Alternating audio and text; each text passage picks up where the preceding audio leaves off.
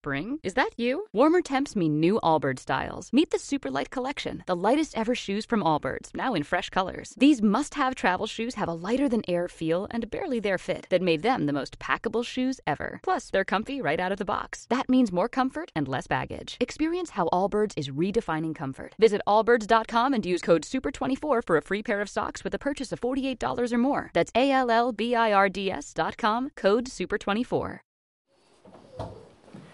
Cada sociedad y cada civilización tiene que enfrentar diferentes anhelos y desafíos. Cada hombre y cada mujer. Y la mujer en particular durante la historia ha tenido que experimentar muchos anhelos y desafíos. Y vivimos en el siglo XXI y aún en el siglo XXI vivimos la paradoja de la mujer en el, en el lado occidente del mundo, en los países llamados desarrollados, donde por un lado se ha hablado tanto del derecho de la mujer, pero se ha llevado la mujer pues al proceso no solamente de desarrollo, pero al proceso de eh, la vida laboral, de la igualdad, la lucha por la igualdad de la mujer en las, en las diferentes esferas, en la esfera laboral, y al final nos han puesto a la mujer en un lugar, vamos a decir, como una especie de cuerda, en equilibrio, con miles de metros por debajo, haciendo una especie de funambulismo entre la vida de familia, entre la vida de hogar, los desafíos de la sociedad. Y los psicólogos han empezado a hablar de síndromes como el de la mujer maravilla, o el de la superwoman, la mujer que tiene que cumplir todas las expectativas dentro de casa, fuera de casa. Al final surgen también sentimientos de culpabilidad, el síndrome, por ejemplo, de la mala madre, alguien que está cubriendo, cumpliendo en el trabajo, eh, intentando también hacerlo en casa y a veces con el sentimiento de que no puedo estar con mis hijos, los veo crecer, pero no les veo suficientemente. Así que vivimos en una sociedad con retos. No voy a decir que son retos ni mejores ni peores que en otras épocas, pero son los retos que nos ha tocado vivir. Por lo menos en este lado del mundo, porque al otro lado del mundo todavía, en medio del siglo XXI, estamos hablando de esclavitud, de explotación, de trata de personas, hay mujeres que no tienen ningún derecho, hay niñas que son vendidas o son casadas a los 10 años. Es todavía la realidad en el siglo XXI, así que depende a quién hablemos. Pero a mí me gustaría que a la luz de la palabra podamos entender un poquito algo más de la familia, del reto, del desafío de ser madres, pero también padres, si hay hijos, también hijos. Y os invito a buscar en vuestra Biblia Proverbios 1, 7 al 9. Dice así, el principio de la sabiduría es el temor del Señor, de Jehová, yo soy el que soy. Los insensatos desprecian la sabiduría y la enseñanza. Oye, hijo mío, la instrucción de tu padre y no desprecies la dirección de tu madre, porque adorno de gracia serán a tu cabeza y collares a tu cuello. Esto es lo que nos dice Salomón en el libro de Proverbios. ¿Cómo empieza el libro de Proverbios? Unos versículos antes dice, los proverbios de Salomón, hijo de David, rey de Israel. Un gran rey, hijo de un gran rey, famoso, poderoso. Muchos se inclinaron ante él, pero también como nos cuenta eh, la palabra de Dios ahí en Primera de Reyes, capítulo 2, cuando viene su madre Betsabé, pues le hace un lugar, le prepara un asiento ahí al lado para escucharla, aunque después la vida de Salomón, como la de cada uno de nosotros, ha tenido muchos fallos, muchos errores, tuvo la sabiduría y a veces echó mano de ella y a veces no, y al final encontramos eh, sus declaraciones valiosas en un libro como Eclesiastés.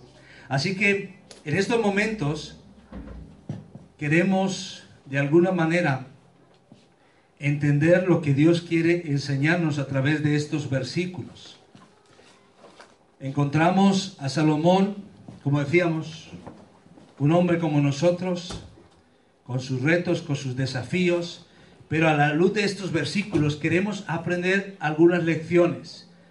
Proverbios capítulo 1, versículos 7 al 9.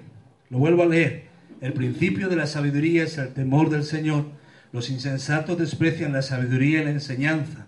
Oye, hijo mío, la instrucción de tu padre y no desprecies la dirección de tu madre, porque adorno de gracia serán a tu cabeza y collares a tu cuello. Vamos a centrarnos en esos versículos y vamos a encontrar algunos principios desde la palabra de Dios, seis lecciones que no ponen, eh, eh, el objetivo no lo ponen en la madre ni en el padre. El objetivo, el foco de atención al final es Dios. Pero si ponemos nuestro foco de atención en Dios, como padres, como madres y como hijos, vamos a entender cuál es el reto y el desafío y cómo vivir ese reto y desafío. Así que hay por lo menos seis cosas que se nos dicen aquí en Proverbios 1, 7 al 9. Todas se refieren a Dios y nos está hablando del tipo de sabiduría que Dios da. Porque cuando hablamos de sabiduría, la gente nos puede hablar de la psicología y tiene su lugar, nos puede hablar de la filosofía y tiene su lugar, pero aquí se nos está hablando de una sabiduría diferente en el sentido de que es una sabiduría que tiene en cuenta a Dios, al Creador del universo. Muchas veces cuando indagamos en cuanto a sabiduría y conocer más y responder a las preguntas, mucha de la sabiduría imperante es una sabiduría que busca sin tener en cuenta a Dios. Entonces la sabiduría verdadera pone a Dios en el centro. Y aquí encontramos consejos claves. La ausencia de Dios en la familia, nuestra sociedad, tiene efectos fatales y los podemos ver cualquier día cuando abrimos los periódicos. Y aquí Salomón quiere decirnos que si hay una sabiduría a la que tenemos que hacer caso para la familia, es una sabiduría que ponga a Dios en el centro. De eso se trata. Ahora, muchas veces pensamos que Proverbios es un libro práctico y lo es. Podemos aprender para la vida diaria, del día a día. Pero la idea es que todo esto que es práctico para vivir, solo lo podemos vivir en relación con Dios. Si Dios es el centro. De lo contrario van a ser consejos muy buenos, pero necesitamos que Dios sea el centro para poder aplicarlos. Así que esta es la idea, que Dios sea el centro de todo. Solamente un ejemplo, por ejemplo, en Proverbios 38.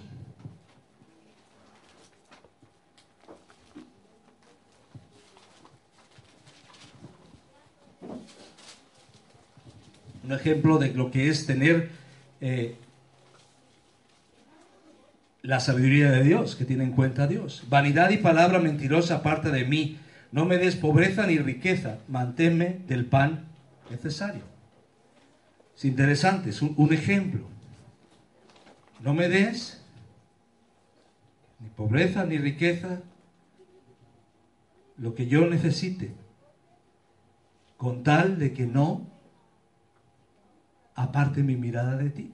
Ese es el tipo de sabiduría que Dios nos da. Una sabiduría que se aplica a cada área de la vida, pero que tiene que ver con que Dios sea el centro. Entonces eso es lo que vemos aquí. Guárdame de las riquezas, guárdame de la pobreza, para no ser rico entonces y decir quién necesita a Dios, o para no ser pobre y mirar también para otro lado, ¿verdad? Así que de eso estamos hablando. Al final el tema importante es Dios. ¿Cómo mi vida está centrada en Dios? Ahora vamos entonces con esas lecciones que tenemos en Proverbios 1, 7 al 9. Lo primero que se nos dice es que el origen de la familia viene de Dios. La familia es idea de Dios. Salomón lo da por sentado aquí. Habla de madres, habla de padres, habla de hijos, relacionados a través de un concepto y una responsabilidad, la familia. El versículo 8 dice, oye hijo mío, la instrucción de tu padre y no abandones la enseñanza de tu madre. Es interesante que menciona a los dos, ¿verdad? Y aunque hemos hablado de los desafíos para la mujer, yo creo que también están los desafíos para el hombre, para los padres en el siglo XXI y en cualquier momento. Así que la familia es idea de Dios, es plan de Dios, es camino de Dios. ¿De acuerdo? Nos están bombardeando últimamente con muchas filosofías eh, que nos hacen redefinir qué es familia, incluso que no nacemos con un sexo definido, que eso se va eligiendo sobre la marcha. Todo eso va transformándose en legislaciones, en normas, y necesitamos tener claro nuestra identidad, quiénes somos y qué es también la familia. Génesis 1, 27 nos dice que creó Dios al hombre a su imagen, la imagen de Dios lo creó, varón y hembra, los creó. Y los bendijo Dios. Y Dios le dijo, fructificad, ser fecundos, multiplicaos, llenad la tierra. Pero de cualquier manera, no. La base era la familia.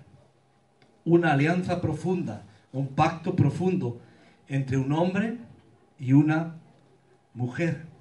¿De acuerdo? Lo vemos ahí en Génesis 2. El hombre dejará, versículo 24, a su padre y a su madre, se unirá a su mujer y será una sola carne. Se va a romper el cordón umbilical. Se va a culminar el proceso de destete.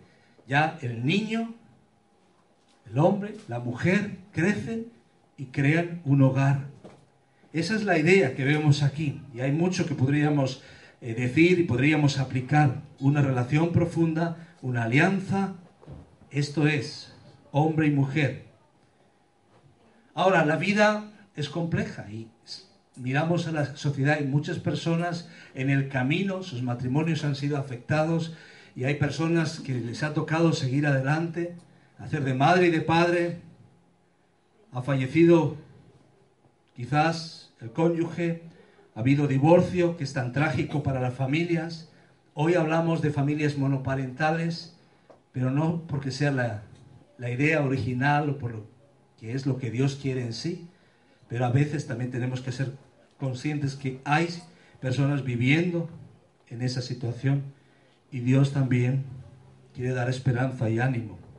Así que la familia es idea de Dios y es para la gloria de Dios. Y es lo que vemos aquí, asumido de manera implícita. Pero hay algo más. Quiero que os fijéis el versículo 8. Bueno, ya en el 7, ¿qué palabras tienen que ver con conocimiento, formación, educación, sabiduría, enseñanza, instrucción, dirección? ¿Os dais cuenta? Entonces, no solamente la familia es algo creado por Dios, pero también lo que nos está enseñando es que la familia es como una escuela, aún mayor, con mayor énfasis. La familia es la escuela por excelencia, ¿de acuerdo? La familia es la escuela básica de Dios para instruir a los niños para vivir en el mundo. Y uno lo puede ver en el Antiguo Testamento y la cosmovisión del pueblo judío era de enseñar a los hijos. La responsabilidad ahora la compartimos. Y a veces la compartimos demasiado pronto, con educadores, con niñeras, con canguros, con profesores, y a veces puede ser necesario. Pero no tenemos que perder de vista que la escuela principal y la responsabilidad principal es la familia. Así que esto es para madres, para padres, para cada uno de nosotros. Oye, hijo mío, la instrucción de tu padre. No abandones la enseñanza de tu madre. El padre es como un profesor, la madre es como una maestra. Por tanto, la familia es algo así como una escuela. No sé si lo habían visto así. Yo sé que algunos que sois muy creativos tenéis pizarras y colores y todo ahí en la nevera o en algún lugar. Algunos lo teníamos en algún momento, porque los hijos van creciendo. Pero, ¿has pensado que la familia es como una escuela? Así que Dios ordenó que la familia no solamente creciera y se multiplicara y llenara la tierra, pero la idea es que se enseñaran unos valores, de que se viviera el temor del Señor, el reconocimiento de Dios. Por eso se habla de instrucción, de dirección. La familia es la escuela de Dios. Es un reto. Y nos estamos preparando para dejar un legado, una influencia a nuestros hijos. Quizá se lleven una herencia. Quizás se lleven una casa o los hijos se vayan a pelear por la casa, quién sabe. pero el mayor legado es el legado espiritual que podamos darle, desde la perspectiva que la familia es como una escuela. Así que podemos pedir ayuda a otros, otros pueden ayudarlo, ayudarnos, pero como decía un responsable de la educación al, al cual entrevistaba en estos días, hablando del fracaso escolar, me sorprendió porque tenía una perspectiva, sin ser cristiano, una perspectiva muy bíblica, porque decía, los padres son los principales educadores. Todo depende, y hablaba del fracaso escolar, dice, todo depende, o mucho depende, de los padres. Así que la familia es creada por Dios, la familia es como una escuela, esto es importante, donde se transmiten valores, pero en tercer lugar, según el versículo 7, hay un tema unificador, hay un motor de la familia. ¿Cuál es? El principio de la sabiduría es el temor de Jehová. Temor no en el sentido de miedo, sino de reconocimiento, de conciencia de que Dios está ahí, de que Dios me ve, de que Dios está en todas partes. El temor del Señor es el principio del conocimiento. Nos tenemos que preguntar entonces cuál es la base para construir, para esa instrucción del Padre y de la Madre. La base es el temor del Señor, el reconocimiento de Dios. Si Dios ya es parte de tu vida, si Dios ya es tu Salvador, si es tu Señor, eso está ahí. Así que la familia entonces no solamente es un lugar donde los niños aprenden a sostener la cuchara, a comer bien sin mancharse, a caminar con los dos pies, a decir por favor, atarse los zapatos, a leer, a mirar antes de cruzar la calle. Todo eso está bien, ¿verdad? Pero la familia, la familia, la luz de la Biblia, tiene que ver con enseñar la presencia y la realidad de un Dios, un Dios personal, un Dios que nos ha creado, un Dios que nos ama, un Dios que quiere transformar nuestras vidas. Así que pensemos eso, cuando estemos pensando, ¿qué le estoy enseñando a mis hijos? Sí hay normas de educación, sí hay muchas cosas, pero al final se trata de que el núcleo sea el reconocimiento, el temor, la reverencia de Dios. Esto, para esto tenemos que preparar a nuestros hijos, para lanzarles como flechas a un mundo, para que tengan su impacto. Así que la familia es la idea de Dios, la familia es una escuela y el tema unificador es Dios mismo, el temor de Dios. Ahora vayamos un poquito más adelante, se nos habla de padre y de madre. Bajo Dios, ambos padres y madres comparten la responsabilidad, esto es importante. Y esto rompe fronteras. Esto es para todas las épocas. Fijaros cómo dice, y esto está escrito hace muchos siglos. Oye, hijo mío, la instrucción de tu padre y no desprecies la dirección de tu madre. La tragedia viene cuando uno de los dos pensamos que la responsabilidad no es nuestra. No dice, padres instruyan a los hijos y madres cambien los pañales. No dice eso, ¿verdad? Padres trabajen en la oficina no tienen responsabilidad o no tenéis responsabilidad de enseñar a los hijos. Madres, ahora estáis en la vida laboral, pues tenéis que buscar un tercero que os lo cuide y os lo eduque. No dice nada de eso. Ahora, si fuera el día del padre, pues haríamos énfasis en el día del padre, los padres, pero lo hacemos de paso, ¿verdad? Igualmente, el reto es para todos, padres y madres. Está comprobado que la ausencia del padre afecta tremendamente y muchas veces detrás de la delincuencia, detrás de modelos incorrectos, hay la ausencia de, de un padre. Pero el Señor también habla y elogia a grandes mujeres que fueron madres. Mencionaremos alguna y que hicieron su papel, su papel importante. Entonces, eh, me gustaría que todos podamos hoy valorar el papel del padre y de la madre. Oye, hijo mío, la instrucción de tu padre y no desprecies la dirección de tu madre. Ahora, tengo ante mí lo que escribió una madre un poco cansada. No sé si habéis sentido alguna de las madres la presión de la sociedad actual. A veces la pregunta, la pregunta es, ¿de dónde eres? ¿Quién eres? Pero llega un momento que aparece una pregunta hacia las madres, me refiero. ¿Y tú no trabajas? ¿Habéis recibido eso alguna vez? ¿Y tú no trabajas? Esto es de esta sociedad, esto es de ahora. Antes se daba por hecho que la madre estaba en casa, estaba con los hijos. Ahora la pregunta es, ¿y tú no trabajas? Y una madre indignada con esa perspectiva de que muchas le decían que era solo una ama de casa, escribió así, en una carta a una revista de educación sobre los padres.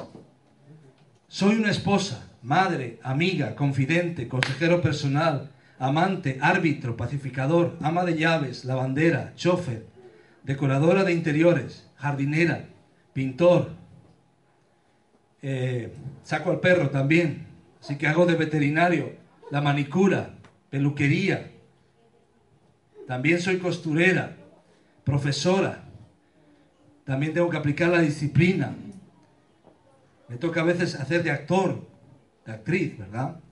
Contar cuentos o hacer diferentes aspectos en la vida cotidiana, psicoanalista, enfermera, hago diagnósticos a mis hijos, relaciones públicas, dietista, nutricionista, panadera, cocinera. Bueno, en el caso de que hagáis el pan, que creo que no es la mayoría, ¿verdad? Coordinadora de moda. Yo también soy agente de viajes, logopeda, fontanera, Bueno, entre otras cosas, ¿verdad? Así que dice, a partir de los estudios realizados, que costarían más de 75.000 euros al año, para reemplazarme, quiero decir que no es correcto cuando simplemente se dice soy ama de casa, ¿verdad? Por eso se tomó el tiempo para escribir esa carta y por eso la mandó. Una mamá increíble, ¿verdad? Pero es porque se entiende que hay una labor, una labor del padre y una labor de la madre. No se trata simplemente de correr por las metas que la sociedad te pone. Está bien, hablamos de la igualdad, de la dignidad, claro que sí. Pero ¿quién ha dicho que ser madre es algo de segunda clase? No es así, ¿verdad? Así que, ¿por qué no damos un ejemplo del Nuevo Testamento? En Timoteo, en Timoteo 1.5, Pablo dice, soy consciente de la fe que hay en tu interior, la cual primero habitó en tu abuela Loida y en tu madre Eunice, y estoy seguro que en ti también.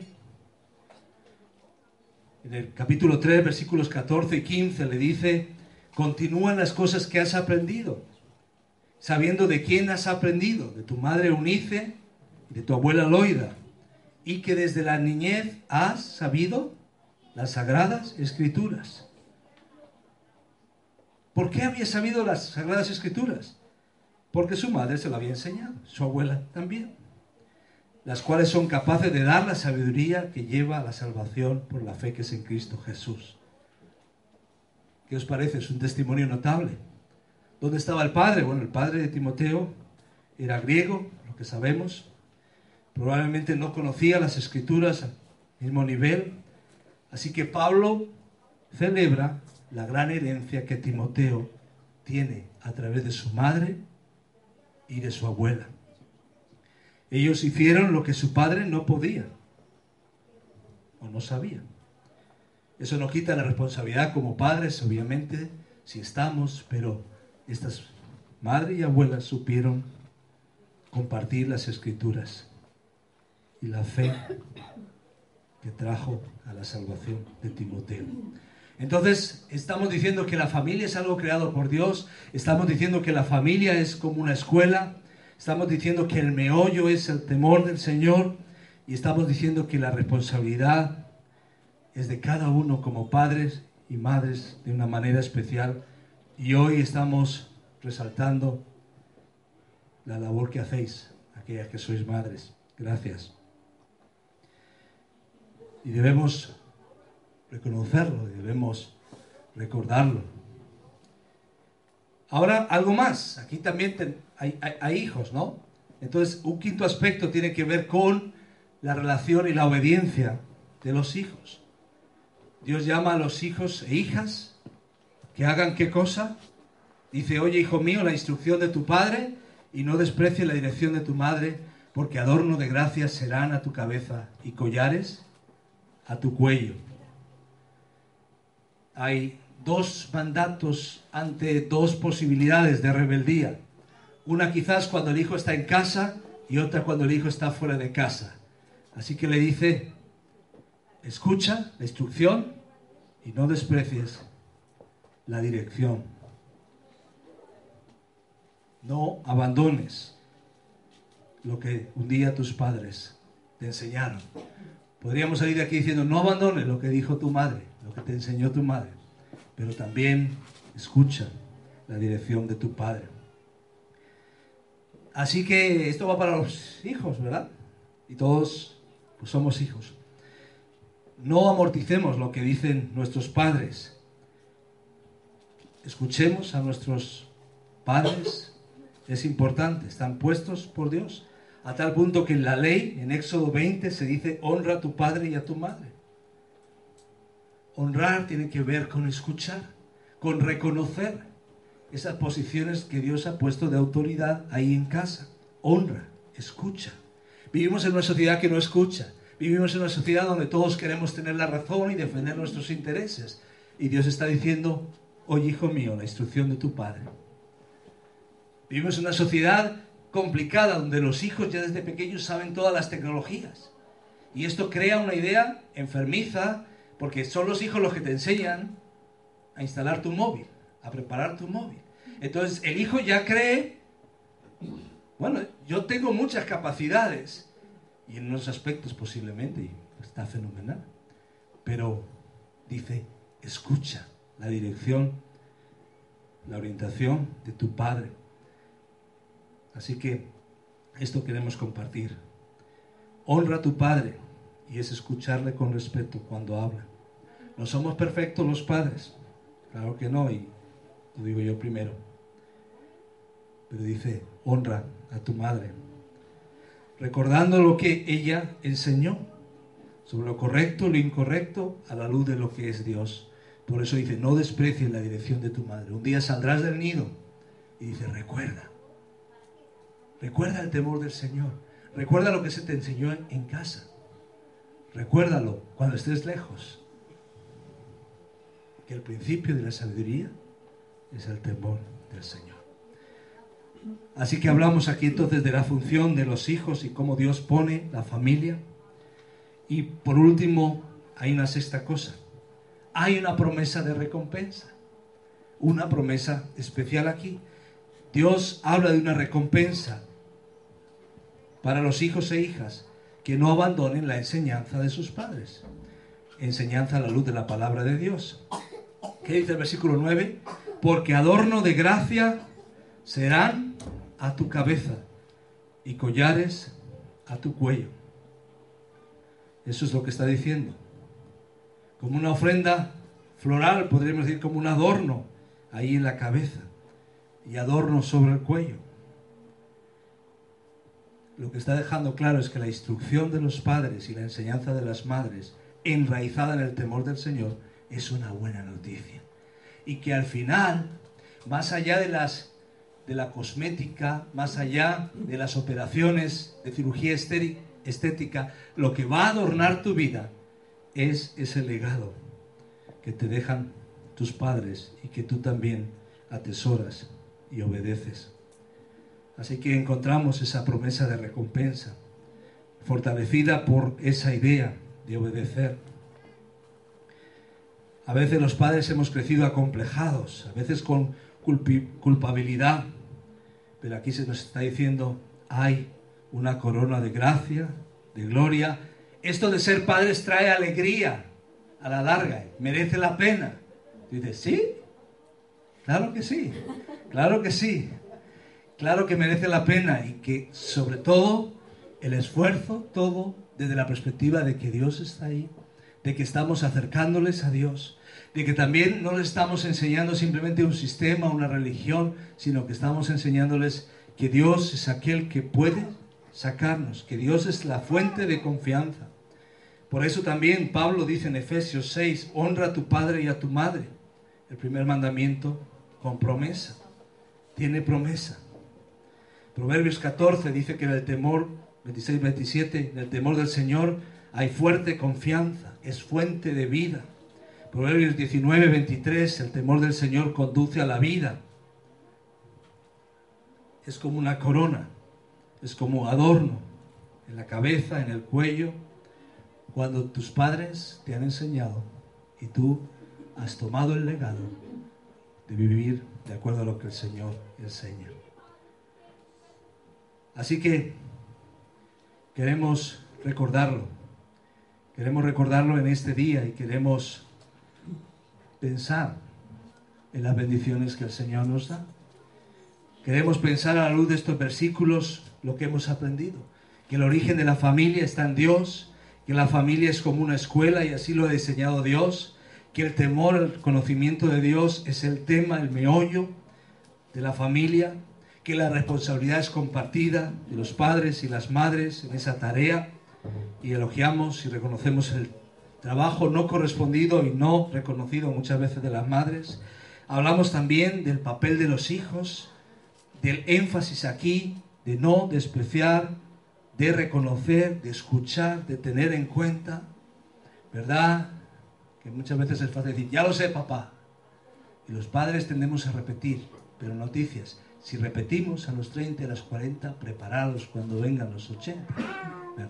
Va a venir, va a venir eso, pero la clave es que podamos tener esta perspectiva de reconocer, Dios ha puesto a mi padre, a mi madre, y también la promesa de la recompensa.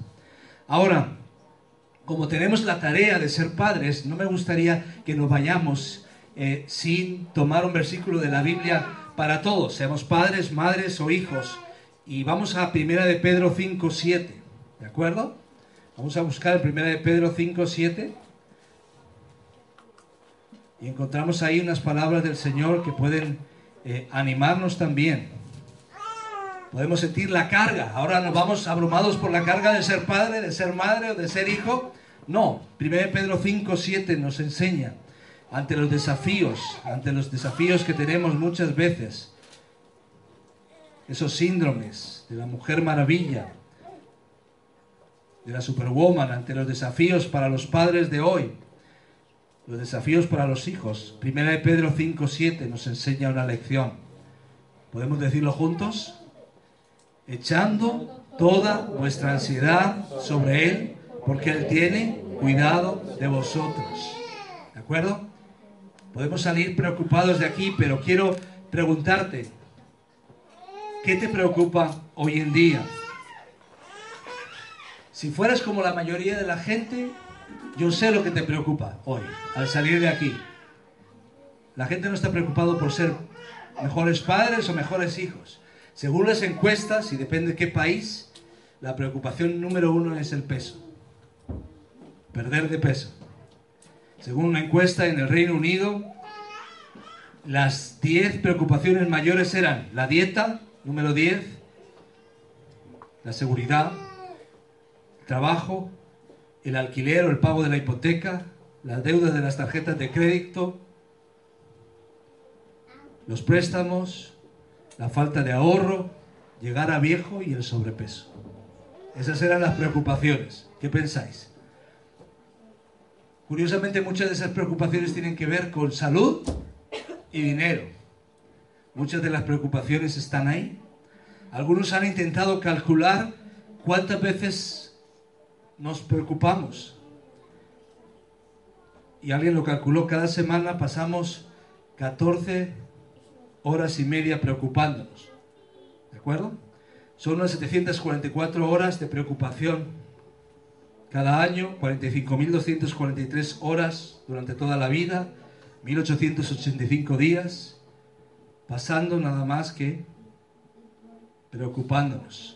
O sea que gastamos cinco años, casi cinco años y medio, capturados por la preocupación. Y eso tiene que ver mucho con ser padres y madres. Así que no es de extrañar que tengamos problemas para dormir, sentir que nos sintamos bajo presión, que nos cueste concentrarnos. Pero aquí quiero que nos quedemos con este versículo. Echando toda vuestra ansiedad sobre Él. ¿Sabéis? La preocupación, la ansiedad en sí. Hay una preocupación sana, la responsabilidad, pero la preocupación excesiva es un pecado, porque desplaza a Dios de nuestras vidas y porque nos distrae de las cosas que realmente importan en la vida. ¿Lo has escuchado bien? La preocupación se convierte en pecado porque desplaza a Dios de nuestra vida, jugamos a ser Dios, vivimos como si Dios no existiera y me distrae de las cosas que realmente me importan en la vida. Así que necesitamos hacernos ciertas preguntas cuando viene la preocupación. ¿Es lo primero que piensas en la mañana y lo último en la noche? Cuando estás en un en tiempo libre, ¿te vienen esos pensamientos? Cuando hablas con alguien, ¿te vienen esas preocupaciones? Eso tiene que ver con la ansiedad. Y el versículo dice, echando toda vuestra ansiedad sobre Él. La Biblia de Jerusalén dice, confiadle todas vuestras preocupaciones a Dios, pues Él cuida de vosotros. La nueva versión internacional dice, depositad toda vuestra ansiedad. Así que me gustaría que nos quedemos con este, vamos a diseccionar un poquito el, el versículo y con esto terminamos. Hay una acción definida, echa tus cargas sobre Él. La palabra echa es de una manera determinada, quita, arroja. La imagen, y lo han vivido los excursionistas hace poco, es como si llevaras la mochila y hubieras hecho la excursión y vinieras cansado y de repente esa carga pesada te la quitas y la lanzas y la arrojas. Eso es lo que nos está diciendo. Así que como padre, como madre, echa tus cargas sobre Él, sobre el Señor.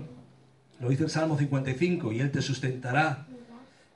Salmo 56 dice, cuando siento miedo pongo mi confianza en ti.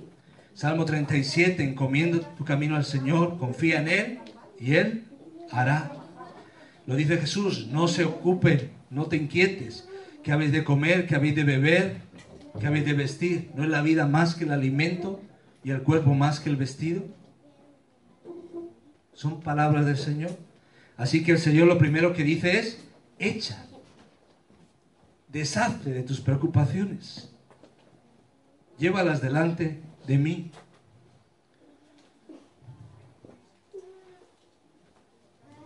¿Sabéis lo que pasa? Es que la preocupación muchas veces nos da la idea, la ilusión de control.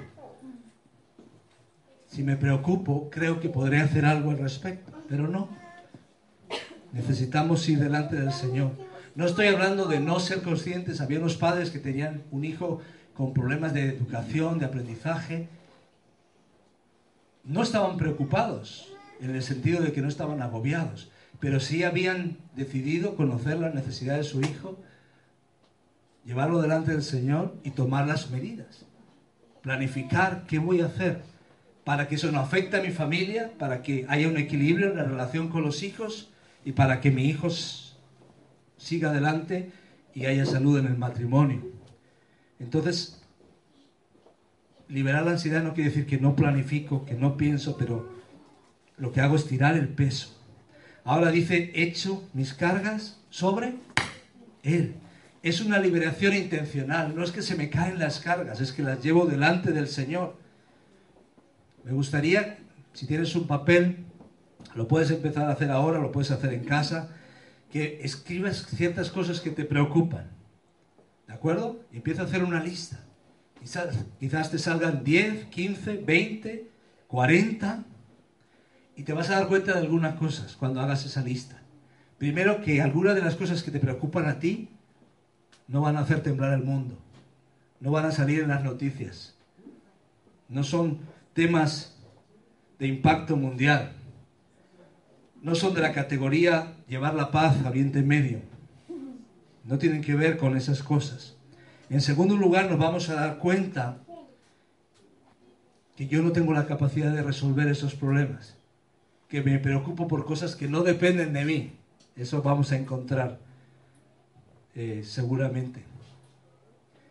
Así que te animo que hagas tu lista y después debajo de la lista escribas 1 de Pedro 5, 7. Echando toda vuestra ansiedad. Las cosas que tienes ahí. Algunas no dependen de ti, algunas te preocupan, algunas te afligen. Y llévalas delante del Señor. Echa tu carga sobre Él. Es un destino divino. Es sobre Dios. Es Jesús que va a llevar esa medida, esa mochila a la medida, quiero decir, que vamos de regreso a casa. La Biblia habla de lo que tenemos en el Señor. Él es antes de todas las cosas, está por encima de todas las cosas. Él creó todas las cosas, es nuestro Salvador, nos conoce, nos ama, vino para dar su vida por nosotros, murió por nosotros, resucitó para darnos vida, intercede por nosotros y un día vendrá otra vez. ¿De acuerdo? Entonces, lo mejor que puedo hacer es echar mis preocupaciones sobre Él. Es un destino seguro. Venid a mí los que estáis trabajados y cargados, que yo os haré descansar, dice el Señor. ¿Por qué deberíamos cargar con el peso cuando Jesús cargó con el mayor peso en la cruz? ¿Por qué aferrarnos a nuestros problemas cuando el Señor del cielo y la tierra lo ha hecho todo por nosotros y es soberano. El Señor dice, ¿quieres que lo lleve por ti? Al final hay una razón tranquilizadora y refrescante, echando toda vuestra ansiedad. Tira la mochila conscientemente, deliberadamente, delante de Dios, sobre Él. Y lo tranquilizador es porque Él tiene cuidado de vosotros. Simplemente estas palabras. Él tiene cuidado de vosotros. Madres, que habéis hecho un trabajo excelente. Muchas veces llega la preocupación. Él tiene cuidado de vosotras. Padres, Él tiene cuidado de vosotros. Hijos, Él tiene cuidado de vosotros. Ahora es interesante porque la palabra aquí, echando toda vuestra ansiedad, la palabra ansiedad y la palabra cuidado, aunque están relacionadas en nuestro idioma, originalmente, aquí son dos palabras diferentes. O sea que Dios no está agobiado como estamos nosotros. A Dios le importamos. Nos lleva en sus pensamientos, es la idea. Piensa en el soldado que vuelve a casa después de la guerra y cómo quizás la familia lo espera. O quizás conoce la historia del hijo pródigo. El padre tenía a su hijo en sus pensamientos. Cuando la familia se separa por alguna situación, después de un viaje, ¿verdad? Llega al encuentro toda la familia. ¿Verdad que cuando como pareja eh, hay una situación, un viaje de trabajo, tienes a la otra persona en tu pensamiento, aunque no esté ahí? Pues lo que dice aquí es que Dios tiene cuidado de nosotros, nos tiene en su pensamiento como el hijo pródigo. Ahí estaba el padre con los brazos abiertos. Dios es lo que necesitamos, quien necesitamos. Él no es el Dios que pensamos que es. Muchos la verdad es que el problema nuestro es no tanto si echamos nuestra ansiedad sobre Él. El problema es que si echo mi ansiedad sobre Dios, va a ser un desastre. Va a venir problemas, van a venir dificultades. Por eso hay personas que dicen, ora por lo contrario de lo que quieres. Porque Dios parece que da lo contrario a lo que deseamos. Es lo que muchas veces la gente puede pensar. ¿Puede ser Dios digno de confianza? Claro que sí. Dios cuida de mí. Él nos ama, Él nos hizo, Él vino por nosotros, murió por nosotros. Él está ahí. Y quiero invitarte a que puedas descansar en Él. ¿Qué pasará mañana? Vivamos un día a la vez. Quizá vienen preguntas. ¿Vamos a terminar en una residencia? ¿Lo vamos a consumir en un hospital? ¿Qué pasará con nuestros hijos para servir al Señor? ¿Y si les pasa algo? ¿Quién va a cuidar de nosotros en la vejez? Los solteros nos casaremos, dirán algunos, alguna vez en nuestras vidas. Las parejas casadas, ¿será que nuestro matrimonio va a aguantar? ¿Vamos a vivir para ver a nuestros nietos? El Señor nos dice, no te preocupes por el mañana, porque Dios ya está ahí. Dios va delante de su pueblo. Dios promete estar contigo, no importa lo que pase mañana y el día después. La garantía es que Dios está contigo. Se puede vivir sin temor porque Dios te tiene en su corazón, en su pensamiento. Aunque es un Dios soberano, es un Dios de la historia, Dios se preocupa de ti. ¿Serán las cosas peor? ¿Se pondrán peor? No temas. ¿Perderás la salud? No temas. ¿Mantendré el trabajo o tendré trabajo? No temas. ¿Me quedaré sin dinero? No temas. Mis hijos me decepcionarán o yo les decepcionaré, no temas. ridicularizarán algunos mi fe, no temas. Se truncarán mis planes, no temas. El Señor está ahí. Echa tu ansiedad sobre Él, porque Él tiene cuidado de nosotros. Oremos. Toma un momento ahí en tu corazón, qué cosas te preocupan. Como madre, como padre, como hijo, como joven, tu futuro Piensa que Dios está ahí. Echa tu ansiedad sobre Él. Aquello que te preocupa, aquello que te agobia, llévalo delante del Señor. Desde la conciencia de, como hemos aprendido, formar una familia, educar a nuestros hijos en el temor del Señor.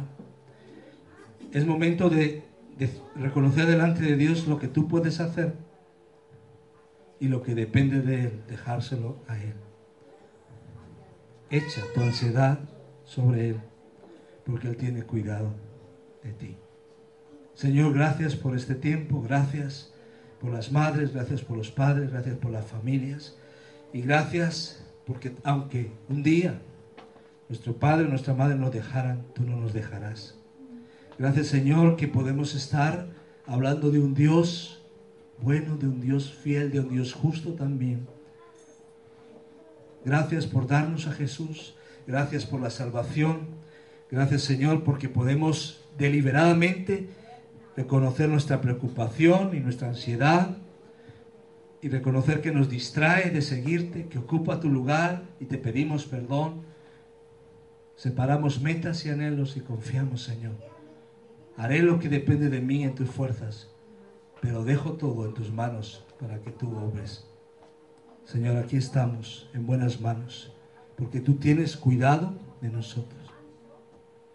¿A quién iremos? Solo tú tienes palabras de vida eterna. Gracias, Señor. Oramos, Señor, por cada familia en este lugar, por los padres, por las madres, por los hijos. Nos ponemos en tus manos. Pensamos en las familias, quizás dolidas, desintegradas, rotas. Ayúdanos a ser agentes de cambio, bálsamos, padres y madres sustitutos para otros.